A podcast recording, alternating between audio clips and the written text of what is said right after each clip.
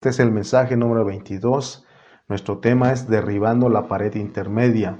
Lectura bíblica, vamos a ir a Efesios capítulo 2, versículos 11 al 15. Mire lo que dice Efesios 2, capítulos 11 al 15. Dice, Por tanto, acordaos de que en otro tiempo vosotros los gentiles en cuanto a la carne, eras llamados incircuncisión por la llamada circuncisión hecha con mano en la carne. En aquel tiempo estabais sin Cristo alejados de la ciudadanía de Israel y ajenos a los pactos de la promesa, sin esperanza y sin Dios en el mundo. Pero ahora en Cristo Jesús, vosotros que en otro tiempo estabais lejos, habéis sido hechos cercanos por la sangre de Cristo. Porque Él es nuestra paz, que de ambos pueblos hizo uno, derribando la pared intermedia de separación, aboliendo en su carne las enemistades, la ley de los mandamientos expresados en ordenanzas, para crear en sí mismo de los dos un solo y nuevo hombre, haciendo la paz. Si seguimos leyendo, o más bien al estar leyendo el capítulo 2 de Efesios, vemos que el apóstol San Pablo menciona a los israelitas, es decir, a los judíos, y dice que de ambos pueblos, de, que de los gentiles y de los judíos, Dios hace un nuevo hombre, crea un solo y nuevo hombre. Debemos nosotros preguntarnos y saber por qué Él nos asocia con los judíos, por qué Él nos asocia con los israelitas en esta estructura. Debemos profundizarnos para ver cómo funciona esta salvación de Cristo para los israelitas y para nosotros los gentiles. En Colosenses vemos, vimos que en la cruz es creado el nuevo hombre. Es de mucha importancia entender cómo es que Dios creó el nuevo hombre. Entonces hoy nos vamos a enfocar en estos versículos que acabamos de leer de Efesios 2 del 11 al 15. Porque después de decirnos que por gracia somos salvos y que somos hechura suya, creados en Cristo Jesús para buenas obras, ahora nos dice Pablo que tenemos que acordarnos que nosotros no éramos judíos, porque la gente con la que Dios estaba tratando cuando Cristo vino eran los judíos. Él no estaba tratando con las naciones. Pongamos atención porque nuestro propósito es aplicar el capítulo 1 al capítulo 2. Por eso el 12 dice, en aquel tiempo estabais sin Cristo, alejados de la ciudadanía de Israel y ajenos a los pactos de la promesa, sin esperanza y sin Dios en el mundo. Debemos ver cómo estábamos nosotros los gentiles. A pesar de que fuimos escogidos y predestinados desde antes de la fundación del mundo, Debemos entender que como nosotros, como que nosotros estábamos olvidados, como que no éramos tomados en cuenta. Aunque Dios sabía y ahora nosotros sabemos por Efesios que Dios nos había escogido desde antes de la fundación del mundo, nos había escogido y predestinado. Pero ninguno de nosotros que habíamos nacido del mundo sabíamos que éramos que habíamos sido escogidos y predestinados. O sea que nosotros venimos a este mundo ignorando lo que somos tomó tiempo para que nosotros saliéramos del anonimato. Por eso, eh, pero eso no descarta que nosotros estábamos escogidos y predestinados, porque claramente el 12 dice que estábamos en el anonimato, que estábamos sin Cristo, alejados de la ciudadanía de Israel, ajenos a los pactos de la promesa, sin esperanza y sin Dios en el mundo. Fíjense cómo estábamos nosotros. Nosotros vamos a entender en esta enseñanza por qué Dios nos pone en contraste o por qué el apóstol Pablo nos pone en contraste con el, pueblo de Israel. Porque Dios ya estaba tratando con el pueblo de Israel, sin embargo con nosotros no. Cuando el Señor Jesús vino, en Mateo 15, 24, Él dijo, yo he venido a las ovejas perdidas de la casa de Israel. Mateo 15, 24 dice que el Señor dijo, yo he venido a las ovejas perdidas de la casa de Israel. O sea, Israel, igual que nosotros, tenían un escoger y predestinar. El Señor tenía ovejas perdidas, perdón, eh, ovejas escogidas y predestinadas en Israel. Por eso el Señor primero tenían que encontrar a esas ovejas, las ovejas perdidas de la casa de Israel. Tenemos nosotros que estar bien ubicados en este asunto de lo que es Israel, lo que son los judíos y nosotros, para que no estemos confundidos o para que no nos confundan. ¿Por qué Pablo, cuando habla de nosotros los gentiles que venimos a Cristo, ahora él tiene que compararnos con Israel? Ya leímos los versículos del 11 al 14 que nos hablan de nosotros los gentiles, que estábamos sin Dios, sin Cristo, sin esperanza en el mundo, y también habla de Israel que ellos sí estaban con todas estas cosas. Ahí en esos versículos está hablando de Israel y de nosotros, pero notemos lo que hizo el Señor para poder hacer un solo pueblo, porque esa es la meta de un nuevo hombre.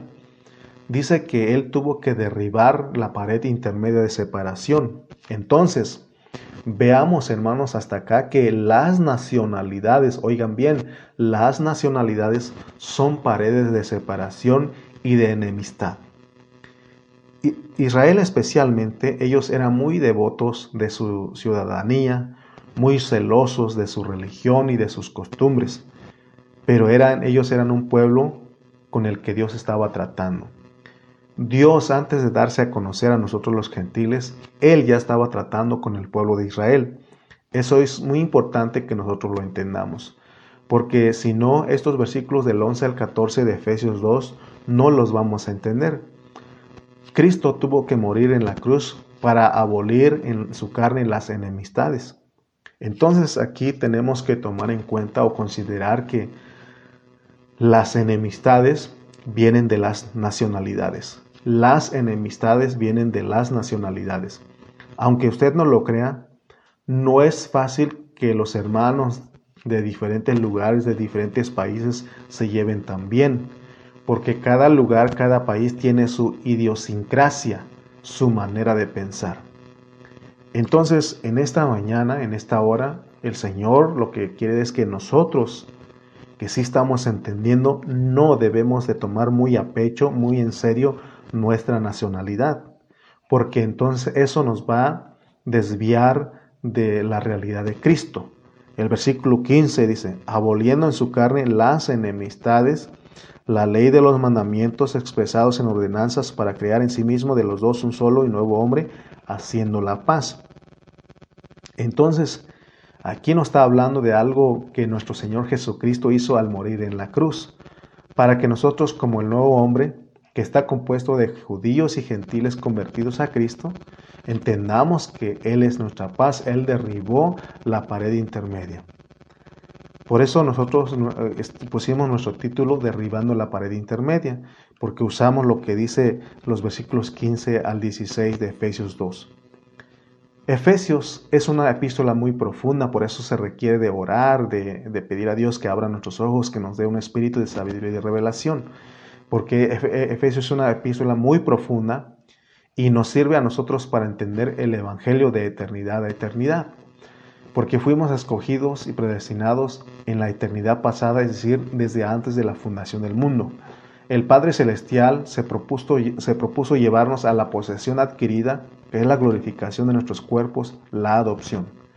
En Efesios, hermanos, tenemos una revelación de eternidad a eternidad y no es casualidad que el apóstol nos diga en el 1.10 que Dios se propuso de reunir todas las cosas en Cristo en la dispensación del cumplimiento de los tiempos. En el último mensaje compartimos que cada vez que termina una dispensación, el más importante, el centro de esa dispensación o de ese punto es Cristo. Todas las dispensaciones tienen que ver con Cristo, por, eso, por el que Dios, porque Dios se propuso de reunir todas las cosas en Cristo. Por eso Cristo es el motivo y el centro de, la, de toda la historia, no hay más. Por eso en Colosenses se nos habla de que en Él y para Él fueron creadas todas las cosas. Nosotros tenemos que ver que Dios usa a Pablo para mostrar que nos agregaron con los judíos.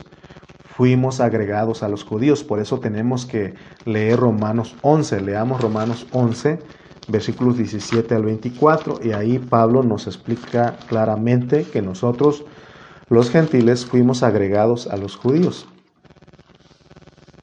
Romanos 11, versículos 17 al 24 dice lo siguiente. Digo pues, perdón, 17, 11, 17 dice, pues si algunas de las ramas fueron desgajadas y tú siendo olivo silvestre, está hablando de nosotros, has sido injertado en lugar de ellas y has sido hecho participante de la raíz de la rica savia del olivo. No te jactes contra las ramas, y si te jactas, sabe que no sustentas tú a la raíz, sino la raíz a ti. Pues las ramas dirás, fueron desgajadas para que yo fuese injertado. Bien, por su incredulidad fueron desgajadas, pero tú por la fe estás en pie. No te ensoberbezcas, sino teme, porque si Dios no perdonó a las ramas naturales, a ti tampoco te perdonará. Mira pues la bondad y la severidad de Dios la severidad ciertamente para con los que cayeron, pero la bondad para contigo, si permaneces en, esa bondad, pues de otra manera tú también serás cortado, y aun ellos, si no permanecieren en incredulidad, serán injertados, pues poderoso es Dios para volverlos a injertar, porque si tú fuiste cortado del por naturaleza es olivo silvestre, y contra naturaleza fuiste injertado en el buen olivo, cuantos más estos que son las ramas naturales serán injertados en su propio olivo. ¿Te das cuenta? Lo que está diciendo que nosotros fuimos agregados a los judíos. El, olivo silvestre que habla aquí tiene que ser el mundo. Entonces a nosotros nos tuvieron que arrancar del mundo, pero nosotros ya entendimos que estábamos escogidos y predestinados, gracias a Dios, porque si no hubiese, no hubiéramos estado escogidos y predestinados, nunca habríamos venido a Cristo o nunca hubiéramos venido a Cristo. El punto importante es que entender que de los judíos vino la, nos vino la salvación. Hay cosas que sí tenemos que entender de los judíos, porque Dios no nos quiere hacer de nosotros judíos terrenales de acuerdo a la, una filosofía terrenal que ha sido infiltrado entre los cristianos, diciendo que como Cristo era judío, nosotros también tenemos que hacernos judíos. Pero eso va, nos va a hacer perder de la realidad. ¿Por qué nos viene la salvación de los judíos? Porque el Evangelio le llegó primeramente al judío, nada más. Por eso es importante entender a Pablo cuando él habla de la dispensación del cumplimiento de los tiempos. Porque cuando Adán pecó, era el, el periodo del pecado, pero después entró la ley.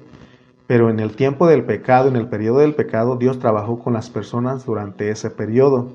Y por eso cuando nosotros leemos Hebreos 11, ahí nos dice que en la época de los hombres caídos, en el tiempo del pecado, Dios trató con personas, a hombres de fe. Y Él nos pone ahí, ahí nos pone en Hebreos 11 a hombres como Abel, Enos, Enoch y Noé, y los pone a hombres de fe. Entonces Dios trabajó con ellos. Amén. Entonces vemos que Dios trabaja con cada dispensación. Amén. La Biblia dice, el justo por la fe vivirá, porque la fe es la que justifica de acuerdo a Romanos 5.1. Y es la fe en Jesucristo porque Cristo es nuestra paz. Entonces notemos que es bien importante entender cómo Dios operó con los judíos. Pero recordemos, hermanos, que todo esto no es para hacernos judíos, que no te confundan. Es para darnos en cuenta de lo que dice Romanos 3.1. Tenemos que entender la posición de los judíos, porque de los judíos viene la salvación. Pero notemos cómo pone Pablo bien claro para no confundirnos y no vayamos a hacer del Evangelio una mezcla del judaísmo con el cristianismo. Porque este, ellos, este, eso se llama Corán, y es la religión, religión de los musulmanes. Ellos tienen una mezcla del judaísmo con el cristianismo y tienen un montón de mentiras. Pero nosotros tenemos que tener una mente sobria y tenemos que pedirle a Dios que nos ayude a entender nuestra posición como cristianos para que no nos engañen con artimañas de hombres. Leamos Romanos 3.1. Vamos a ir a Romanos capítulo 3, versículo 1. Dice, 3.1 de Romanos dice, ¿qué ventaja tiene pues el judío? ¿O de a qué aprovecha la circuncisión? Pablo era judío y por eso Dios lo puso para que nos enseñe a nosotros. En las 14 epístolas de Pablo vemos que a ninguno él judaizó. Es más, a todos les dijo, les enseñó que el judaísmo ya no estaba vigente. Las 14 epístolas de Pablo fueron escritas para sacar a la gente del judaísmo y meterlos a Jesucristo. Esa es la realidad. El Señor Jesucristo cuando vino con los israelitas, vino para sacarlos del redil, del redil de la ley. La ley vino a ser un redil para los judíos. Y los quería sacar para que ellos fueran a comer pastos delicados. Pero sabe que ellos no tuvieron ojos abiertos para ver lo que Cristo vino a hacer. No nos confundamos. Tenemos que entender todo esto para porque al seguir desarrollando Efesios puede que nos trabemos con, en conceptos que no nos dejen ver con claridad los capítulos 3, 4, 5 y 6 de Efesios. La razón por la cual Pablo quiere que entendamos que de ambos pueblos hizo un solo y nuevo hombre, un solo cuerpo, un solo pueblo, un solo pueblo, es para que nosotros no vayamos a mezclar la ley con la gracia. No se puede hacer una mezcla porque es una dispensación, la ley es una dispensación y la gracia es otra dispensación. Dios dice, se terminó la dispensación de la ley, ahora es la dispensación de la gracia y no se puede mezclar. Por eso él dice que no se puede poner vino nuevo en odre viejo. Entonces entendamos todo esto. La pregunta es, de acuerdo a, Romanos 3, ¿qué ventaja tiene el judío? Dice Pablo, mucho. En el 2 él contesta y dice, mucho, mucho, tienen ventaja los judíos. Ellos sí tenían ventaja. Cuando Cristo vino, a ellos, primeramente, Él lo vino a buscar. Ahí ya llevan una ventaja que nosotros, nosotros no nos vino a buscar, a buscar primeramente. El Señor puso sus ojos y su rostro hacia Israel primeramente. ¿Se acuerdan ustedes del incidente cuando una mujer gentil le pidió que le hiciera un milagro? Y él dijo que no le es dado a los gentiles comer el pan, a los perrillos comer el pan de los hijos. O sea que aquí vemos bien claro la posición eh, de Israel se puede decir con toda autoridad que a ellos los buscó primero que a nosotros y no hay ningún error en eso. Por eso dice Pablo que qué ventaja tiene el judío? Mucho. dice el 2, Romanos 3, 2 dice, mucho en todas maneras. Primero, ciertamente que les ha sido confiada la palabra de Dios. Ellos, a ellos se les entregó la palabra, se les entregó la ley que era de Dios. Pero ya, sabemos, ya, ya sabemos nosotros que la ley fue introducido porque el pecado se había aumentado. Entonces veamos cómo funciona este asunto, porque es indispensable que nos abran los ojos, debido a que en Efesios 2.1, o nos ponen este incidente también, al decir que nos dio vida a nosotros que estábamos muertos en delitos y pecados, y pero enseguida, hermanos, nos meten a Israel, por eso estamos estudiando lo que es Israel. Y dice aquí Pablo que a ellos se les dio la palabra, el hablar divino estaba con ellos, por eso es la ventaja que ellos tienen. Amén. Del 3 y 4 dicen, pues qué?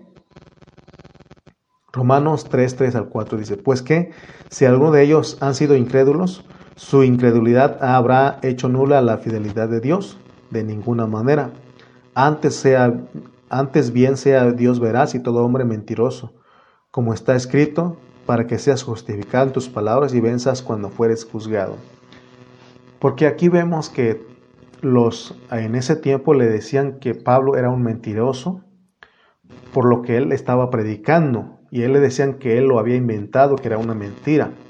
Pero Pablo nos dice explícitamente que él es un apóstol de Jesucristo y que la revelación del Evangelio se la dio Dios y que no le enseñó hombre alguno. Por eso eh, los demás decían que él estaba mintiendo. Por eso él les dice, si esta es mi mentira, pero es la mentira que salva. Para ustedes, y ustedes dicen que es, eh, que es, un, que es mentira, pero resulta que es la verdad de Dios. Por eso él dice, sea Dios veraz y todo hombre mentiroso. Después de que nosotros seguimos leyendo Romanos, nosotros podemos llegar a los capítulos 9, 10 y 11, y ahí Pablo nos declara la predestinación. Ahí nos dice que tanto como de Israel como de los gentiles, Dios ha escogido y predestinado tan solo el remanente. O sea que nos dice que no es judío el que lo es en lo exterior, sino que el que es circuncidado en el corazón, etc. El punto aquí entonces que es que cuando nosotros Leamos aquí en Efesios, eh, los versículos del 11 al 16 de Efesios 2, es importantísimo entender, ¿verdad? Que primeramente hagamos diferencia, porque cuando leemos Romanos 5.1 dice que fuimos justificados por la fe. y es para tener paz con Dios. O sea que la justificación produce paz entre Dios y los hombres. Pero no esa no es la paz que habla Efesios, porque Efesios dice que Él es nuestra paz. Entonces nosotros tenemos que saber cómo funciona Efesios 2, versículos 14 y 15. Leamos otra vez. Efesios capítulos, capítulo 2, versículos 14 y 15. Porque Él es nuestra paz, que de ambos pueblos hizo uno, derribando la pared intermedia de separación aboliendo en su carne las enemistades, la ley de los mandamientos expresados en ordenanzas, para crear en sí mismo de los dos un solo y nuevo hombre, haciendo la paz. Él es nuestra paz. Y esta paz no es lo mismo que Romanos 5.1, porque en este versículo la paz es la paz entre Dios y el hombre en, en Romanos 5.1. La muerte de Cristo en la cruz arregló todos los problemas entre el hombre y Dios. Pero ahora en Efesios 2.14 dice que Él es nuestra paz, que de ambos pueblos hizo uno, derribando la pared intermedia. Entonces, veamos que la paz que se refiere a Efesios 2.14 y 15 es la paz de entre las nacionalidades. Veamos cuán importante es que Dios abra nuestros ojos para ver lo que es la paz en Efesios 2.14 y 15. Y es, Él derriba la, la pared intermedia, las paredes para formar un solo hombre. Es decir, es la paz que debe haber entre mexicanos y guatemaltecos, entre estadounidenses y mexicanos, entre guatemaltecos y salvadoreños, entre salvadoreños y hondureños, etc. Veamos una realidad que está pasando. Casi todos los países que son vecinos se odian. Por razones de historia, muchos se odian. Porque en la historia de todos los países hay enemistades. Por ejemplo, nosotros cuando leemos la historia de México, vemos que dice que como Estados Unidos le arrebató la, mitad del territorio, entonces eso causa coraje, ¿no? Entonces hay enemistades. Entonces te das cuenta que cuando uno defiende nuestras este, nacionalidad, entonces hay odio, ¿no? Por eso nosotros tenemos que olvidarnos de la nacionalidad. Y por eso hay mexicanos que quieren hacer la guerra a los estadounidenses para recuperar el territorio perdido.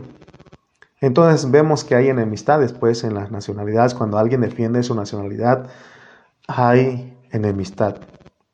Por eso cada, cada momento quieren firmar un tratado de paz, porque todos se acusan unos a otros. No hay paz en el Medio Oriente, están buscando la paz. Aún en un mismo país no hay paz y están buscando la paz. Entonces la paz que produce Efesios es la paz entre las nacionalidades. En esta mañana, en esta transmisión, hay personas de diferentes países y de diferentes estados de la, de la República Mexicana, pero todos nos amamos porque hemos entendido que nuestra verdadera ciudadanía es la celestial. Aquí no hay mexicanos, no hay guatemaltecos, no hay estadounidenses, no hay salvadoreños, sino que todos somos de Cristo. ¿O usted sigue defendiendo su nacionalidad? Si es así, hay enemistad todavía. Las nacionalidades hacen que haya, el defender la nacionalidad hace que haya enemistad entre nosotros. Así que en esta mañana debemos saber que nuestra, de acuerdo a Efesios, nuestra verdadera nacionalidad es la celestial, porque de ambos pueblos hizo uno solo, derribando la pared intermedia. Imaginemos todo lo que tuvo que bregar Cristo, porque Él tuvo que morir en la cruz para producir paz entre Dios y los hombres. También tuvo que morir en la cruz para producir paz entre las naciones e Israel porque Israel no es amado por las naciones e Israel tampoco ama a las naciones. Entonces los versículos 14 y 15 son el resultado de los versículos 12 y 13. Por eso, porque leímos, dice, en aquel tiempo estábamos sin Cristo, alejados de la ciudadanía de Israel y ajenos de los pactos de la promesa, sin esperanza y sin Dios en el mundo. Pero ahora en Cristo Jesús, vosotros que en otro tiempo estabais lejos, habéis sido hechos cercanos por la sangre de Cristo porque Él es nuestra paz, que de ambos pueblos hizo uno, derribando la pared intermedia de separación, aboliendo en su carne las enemistades, la ley de los mandamientos expresados en ordenanzas. Hablando con propiedad, si nosotros somos un hombre o una mujer sensato y entendamos y entendemos lo que el Espíritu Santo nos está dando en esta hora, no debemos de tener problemas entre nosotros. No debe haber ningún problema entre nosotros por nuestras nacionalidades ni por nuestras costumbres. Sabemos que somos de diferentes lugares, pero no debe haber ningún problema entre nosotros. Porque en mi INE dice, en mi acta dice que yo soy mexicano, pero eso no debe de molestarte a ti. Si en tu INE dice que tú eres estadounidense, eso no debe de molestarme a mí si estoy entendiendo lo que el Espíritu, porque realmente eso es basura. El pueblo de Israel tenía costumbres que Dios había pedido que tuviera. O sea que ellos tenían que tener una dieta especial, ellos tenían que circuncidarse. Dios les había mandado que tenían que circuncidarse por medio del pacto que había hecho con Abraham. ellos tenían que guardar el sábado. Todo eso se llama ordenanza, dice el, el 15. Aboliendo en su carne las enemistades de la ley, las enemistades, la ley de los mandamientos expresados en ordenanzas. Si nos damos cuenta, en la cruz Cristo abolió todo, todo lo que los mesiánicos, oigan bien, en la cruz Cristo abolió todo lo que los mesiánicos quieren imponer a los cristianos para decirles que esa es la verdad. Es todo lo contrario. Pero ellos no tienen ojos abiertos para ver. No están listos para esta conversación ni entienden lo que Dios está haciendo a través del apóstol San Pablo. Él está diciendo a los judíos, por favor judíos, ustedes tienen que olvidarse de esas ordenanzas, de esa dieta, de esa circuncisión, de guardar el sábado, porque eso es una pared que separa a ustedes de los que son gentiles, porque los gentiles no tienen Dios, no tienen esperanza, ellos no tienen nacionalidad judía. Así que entiendan, señores judíos, entiendan que a ustedes les van a agregar a los gentiles y ustedes judíos tienen que abrir sus ojos. Que Cristo está viniendo para salvarlos, para tomarlos en cuenta en el nuevo hombre, porque en el nuevo hombre, porque el nuevo hombre es la dispensación de la gracia. Ustedes tienen que salir de la ley, judíos, sálganse de la ley, se acabó porque se acabó la dispensación de la ley. Cristo es el fin de la ley. Ahora ustedes tienen que aprender a convivir con otros, porque igual que ustedes, ellos también fueron escogidos y predestinados, pero entiendan, ellos no son judíos. Por eso Jesús le dijo a los fariseos y a los discípulos, tengo otras ovejas que no son de este redil, a ellas me conviene traerlas. Así que en esta hora esperemos que Dios nos esté abriendo nuestros ojos para ver la posición de los judíos y la posición de nosotros los gentiles. Efesios es profundo y fascinante. Efesios es una epístola que debe abrir nuestros ojos, pero a otros es para cerrar los ojos, porque Pablo dice claramente que muchos leen en las sinagogas, pero siguen con el velo puesto sobre ellos y no entienden. O sea que un judío puede leer y leer la ley, pero no la entiende, porque la ley es para entender que Cristo iba a venir. Y vino Cristo y empezó a buscar las ovejas perdidas. Por eso él dijo, yo soy el buen pastor. Él dijo que no era el salteador, no vino a robar. Él vino y se paró en la puerta del redil. El que es salteador brinca la, la cerca, pero el Señor vino y se paró en la puerta del redil y desde ahí llama a sus ovejas por sus nombres y dice que ellas salen y lo siguen, porque fueron escogidos y predestinados. Amén. Notemos cómo es el llamamiento del Señor. Dios a nadie obliga y a nadie trae a la fuerza. Tú que nos estás escuchando en esta hora, Dios no te está obligando a que hagas todo lo que Él está hablando a través de mí. Solo se requiere que tengamos un corazón abierto para aceptar y obedecer a lo que Dios nos está diciendo en esta hora. Podemos decir que cuando ya entendimos que nosotros lo que, los que Dios nos dio vida aún estando muertos en delitos y pecados, y que ya entendimos que la salvación para nosotros es por gracia, y que nos tienen que agregar a los judíos, porque los judíos eran los que ya tenían la revelación y ahora Dios quiere, nos quiere agregar a ellos. Y al agregarnos a ellos le dice que se acabó la ley. Y nosotros también tenemos que entender que nos tienen que unir a ellos. No somos dos pueblos, somos un solo pueblo, un nuevo hombre. Notemos lo que sucedió en la historia. Es importante que nosotros sepamos todas estas cosas, mis hermanos. Cuando empezó la iglesia en el libro de los Hechos, tenían un serio problema los hermanos judíos convertidos a Cristo. Ellos sabiendo que Dios había extendido su salvación a los gentiles. Ellos como eran cristianos judíos, a ellos les estorbaban mucho los hermanos que eran legalistas. Por ejemplo, tenemos a Jacobo, el hermano del Señor. Él era un apóstol legalista, él se oponía a que se predicara a los gentiles la salvación de Cristo si los gentiles no se volvían judíos. Y a eso les, les llaman judaizar. Eso es un problema serio que se puede leer en Hechos 15. Entonces ellos tuvieron que hacer un concilio.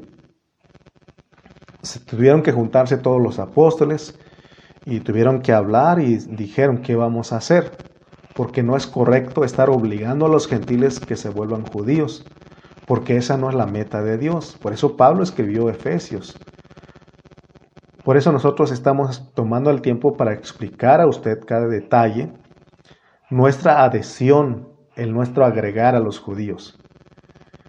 Y que los hermanos que no entiendan con claridad nuestra adhesión a los judíos, y a esos tenemos que tener mucho cuidado porque a los judíos les gusta judaizar a la gente.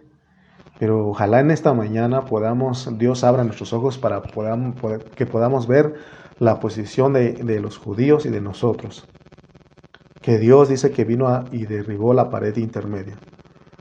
Cualquier hermano que tiene la mentalidad judía y mesiánica, ellos quieren por fuerza judaizar a la gente, lo cual es contrario a la economía divina, que no aquel hermano que estuvo con nosotros nos habla y dice que todos estamos mal y a fuerza tienes que hacerte, hacerte a ellos. Pero eso es contrario a la economía divina, contrario al propósito eterno de Dios. No es eso lo que Dios está buscando, mis hermanos. Por eso Pablo, como judío, él dice, tuvo como tuvo por basura su nacionalidad. Y él habló de que él era hebreo de hebreos, era el judío, era todo, cumplía con todo eso, pero él llegó a entender que eso, todo eso era basura porque era una pared que separaba de los demás. Porque él entendió que la salvación iba a alcanzar a los gentiles.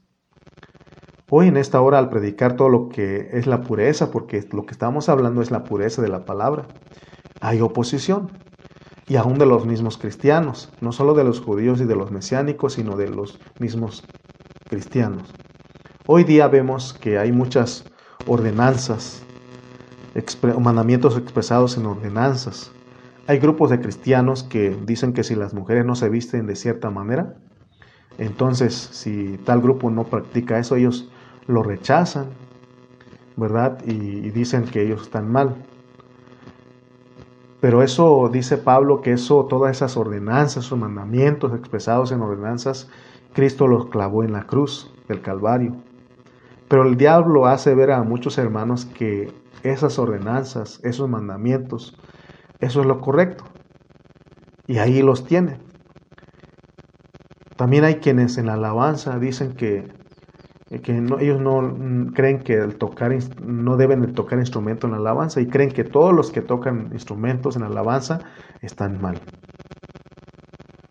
Todos los mandamientos expresados que los cristianos hemos inventado va en contra de la economía de Dios, en contra de la unidad del espíritu, en contra de la unidad del alma.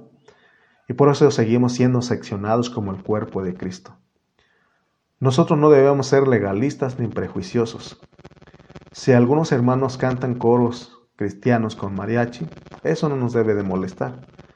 Tenemos que ser bien sabios y bien amplios para poder creer que algo no edifica. Lo único que no edifica, mis hermanos, es cuando estamos en inmoralidad. Es cuando estamos en pecados carnales. cuando estamos llenos de malicia y de lascivia, etc. Ahí sí tenemos que ser estrictos. Pero en lo que respecta a mandamientos expresados en ordenanzas, no. Tenemos que ser sabios y bien amplios en todo esto. No solo debe haber paz entre nosotros por nacionalidades, debe haber paz por cualquier mandamiento expresado en ordenanzas. Si cierta iglesia hace algo, que, no nos, que eso no nos separe a nosotros. Porque todo eso ya lo avalió Cruz, perdón, Cristo en la cruz del Calvario. Porque Él quiere que su nuevo hombre sea exhibido y nosotros formamos parte del nuevo hombre. Notemos que, en Hechos, que cuando en Hechos eh, hicieron, en Hechos 15 hicieron el concilio, ellos tuvieron que llegar a un acuerdo. Todos ellos tuvieron que llegar a un acuerdo. Y ellos dijeron que a los gentiles no tenían que pedir cosas que pertenecen al judaísmo porque no son judíos. Solamente pidieron cuatro cosas y vamos a decirlos en esta hora. Uno, que no coman de animal ahogado. Cuatro cosas nada más le pidieron. Uno, que no coman de animal ahogado, que no coman de sangre, que no coman cosas sacrificadas a los ídolos y que no haya fornicación, que no forniquen. Y si estas cuatro cosas cumplen los gentiles, son bienvenidos al cuerpo de Cristo. Así lo resolvieron los apóstoles en el concilio de Hechos 15. Pero el problema es de que a los cristianos nos gusta hacer cosas que Dios no nos pide. Nos gusta exigir cosas que Dios no nos exige. Y nos gusta ocuparnos en las cosas que Dios no se ocupa. Por eso hay tantos grupos. Y cada grupo habla mal del otro, por asuntos, por estas cosas, por mandamientos expresados en ordenanzas. Todo esto es la basura que es en la cual están ocupados muchos cristianos. Y el diablo está haciendo de las suyas con todos los cristianos, estamos todos divididos. Hace poco tuvimos una reunión con los pastores en el Estado de México, como 40 iglesias, 40 pastores. Y la verdad ahí, hermano, me dolió lo que vi ahí porque en vez de que sea para lo mejor, fue para lo peor porque en respecto a, a si traen a este predicador, querían hacer un evento, querían, algunos decían, es que yo quiero que venga este predicador y otros decían, no, es que este predicador a mí no me enseña, a mí no me edifica. Y empezó un pleito ahí. Entonces es el diablo haciendo de las suyas con los cristianos porque hermanos, no hemos entendido lo que Dios este, nos está pidiendo aquí en Efesios. Entonces, no habrá transformación al estar divididos, al estar así. No habrá transformación y cuando Cristo regrese, no habrá vencedores. Porque no hay caracteres en este tiempo cambiados, no hay caracteres perfeccionados y ninguno vive en resurrección. Todos vivimos en la pura carne debido a que estamos desviados de nuestros pensamientos, ocupados en lo que Dios no está ocupado. Versículo 15 dice, aboliendo en su carne las enemistades, la ley de los mandamientos expresados en ordenanzas, para crear en sí mismo de los dos un solo y nuevo hombre, haciendo la paz. Tenemos que aprender a vivir en paz para con todos. Tenemos que aprender a amarnos. Si Dios abre nuestros ojos, entonces nosotros vamos a poder ver lo que es ser un solo cuerpo, ser un nuevo hombre. Porque el nuevo hombre es la, es la obra maestra de Dios. Este nuevo hombre es, es la dispensación de la gracia. Y de la dispensación de la gracia, Dios lo mete a la dispensación del reino. Pero si nosotros no somos vencedores en la dispensación de la gracia, tenemos que vencer todo esto, que es dominar y entender totalmente todo lo que estamos hablando que fuimos agregados a los judíos, pero no para volvernos judíos. Fuimos agregados a los judíos, pero no para volvernos o hacernos judíos. Solamente cuatro cosas piden a nosotros los gentiles. Tenemos que dar gracias a Dios porque Él nos agregó a los judíos con solo cuatro restricciones. No nos podemos hacer hacernos judíos porque ya se nos dijo que somos gentiles Y aún como gentil tenemos privilegios. Y el privilegio es solamente cuatro cosas. Entonces vemos que si un judío se convierte a Cristo, lo primero es bautizarlo en el nombre de Jesús, porque ellos no creen en Jesús, pero ellos sí creen en, el Padre y en el Espíritu, ¿verdad? Que Dios mismo. Entonces en Hechos 2.38 ahí vemos que, se tiene que bautizar a los judíos convertidos en el nombre de Jesús. Y a los gentiles ya entendimos en otro mensaje que se debe ser en el nombre del Padre, del Hijo y del Espíritu. Pero ya entendimos, hermanos, que no son fórmulas, sino es meternos, introducirnos al nombre de esa persona. Porque nosotros los gentiles estábamos sin Dios, estábamos sin esperanza. Por eso tienen que meternos a la revelación completa. Contrario a los judíos, si ellos creen solamente son bautizados, en son introducidos en el nombre de Jesús, el cual lo mataron. Entonces nosotros los gentiles tenemos que ser metidos a la revelación completa, tenemos que ser introducidos en el Padre para entender que Él nos escogió y nos predestinó. Tenemos que ser introducidos en el Hijo porque Él es nuestro redentor y nuestro Salvador. Y tenemos que ser introducidos en el Espíritu Santo porque Él nos sella y nos da las arras. Un gentil viene como nuevo, viene sin Dios, sin esperanza, sin nada, pero por la sangre de Cristo dicen, agréguenlo, agréguenlos a los gentiles que estaban sin Dios, sin esperanza, sin nada, a los que ya vienen con todo, con el rollo de la palabra, de los pactos y de todo, ellos son los judíos. Entendamos que Dios en Efesios nos quiere mostrar que tanto judíos como gentiles, Él quiere usarlos para edificar a su iglesia, para edificar a su cuerpo. De hecho, todos los cristianos judíos que recibieron a Cristo en su primera venida eran los que estaban escogidos y predestinados. Porque a los que antes conoció, a estos también los predestinó. Y es un remanente de judíos igual que nosotros, que creyeron en Cristo y a ellos nos agregan. Por eso, pero eso no es para volvernos judíos, sino que es para que entendamos que ya no hay judíos ni gentiles, es para formar un, nuevo hombre en el cual no hay nacionalidad. Los judíos ellos mismos tienen que olvidar de, olvidarse de su nacionalidad, así como Pablo. Pablo llegó a tener todo eso por estiércol, por basura, por el eminente conocimiento de Jesucristo, por el excelente conocimiento de Jesucristo. Un buen judío que se entrega a Cristo se vuelve igual que nosotros los cristianos y no debe de andar estorbando ni tampoco nosotros debemos acusarlo si él quiere ir a celebrar las fiestas de Israel. Pero lo que debemos entender es que estamos agregados a ellos con solo cuatro restricciones, pero no para hacernos judíos. Entonces, entendimos que Dios derribó la pared intermedia e hizo la paz entre, entre nosotros, judíos y gentiles. Ya no hay nacionalidad. Por eso no debemos de tomar muy a pecho nuestra nacionalidad, por eso no tenemos que tomar estas cosas porque son paredes. Amén, hermanos. Espero que Dios te haya ah, mostrado algo en esta hora y que tú hayas comprendido eh, lo que quisimos transmitir en esta hora. Si tienes algún este, comentario que has podido lograr entender de lo que hemos estado hablando, públicalo ahí, coméntalo, y juntos enriquecemos esta, esta verdad que Dios nos ha dado en este tiempo. Amén. Vamos a orar. Bendito Dios, te damos gracias en esta hora porque nos enseña, Señor, cuál es nuestra posición como gentiles y cuál es la posición de los judíos, que fuimos agregados a ellos, pero no para hacernos judíos, sino para que vivamos como el nuevo hombre.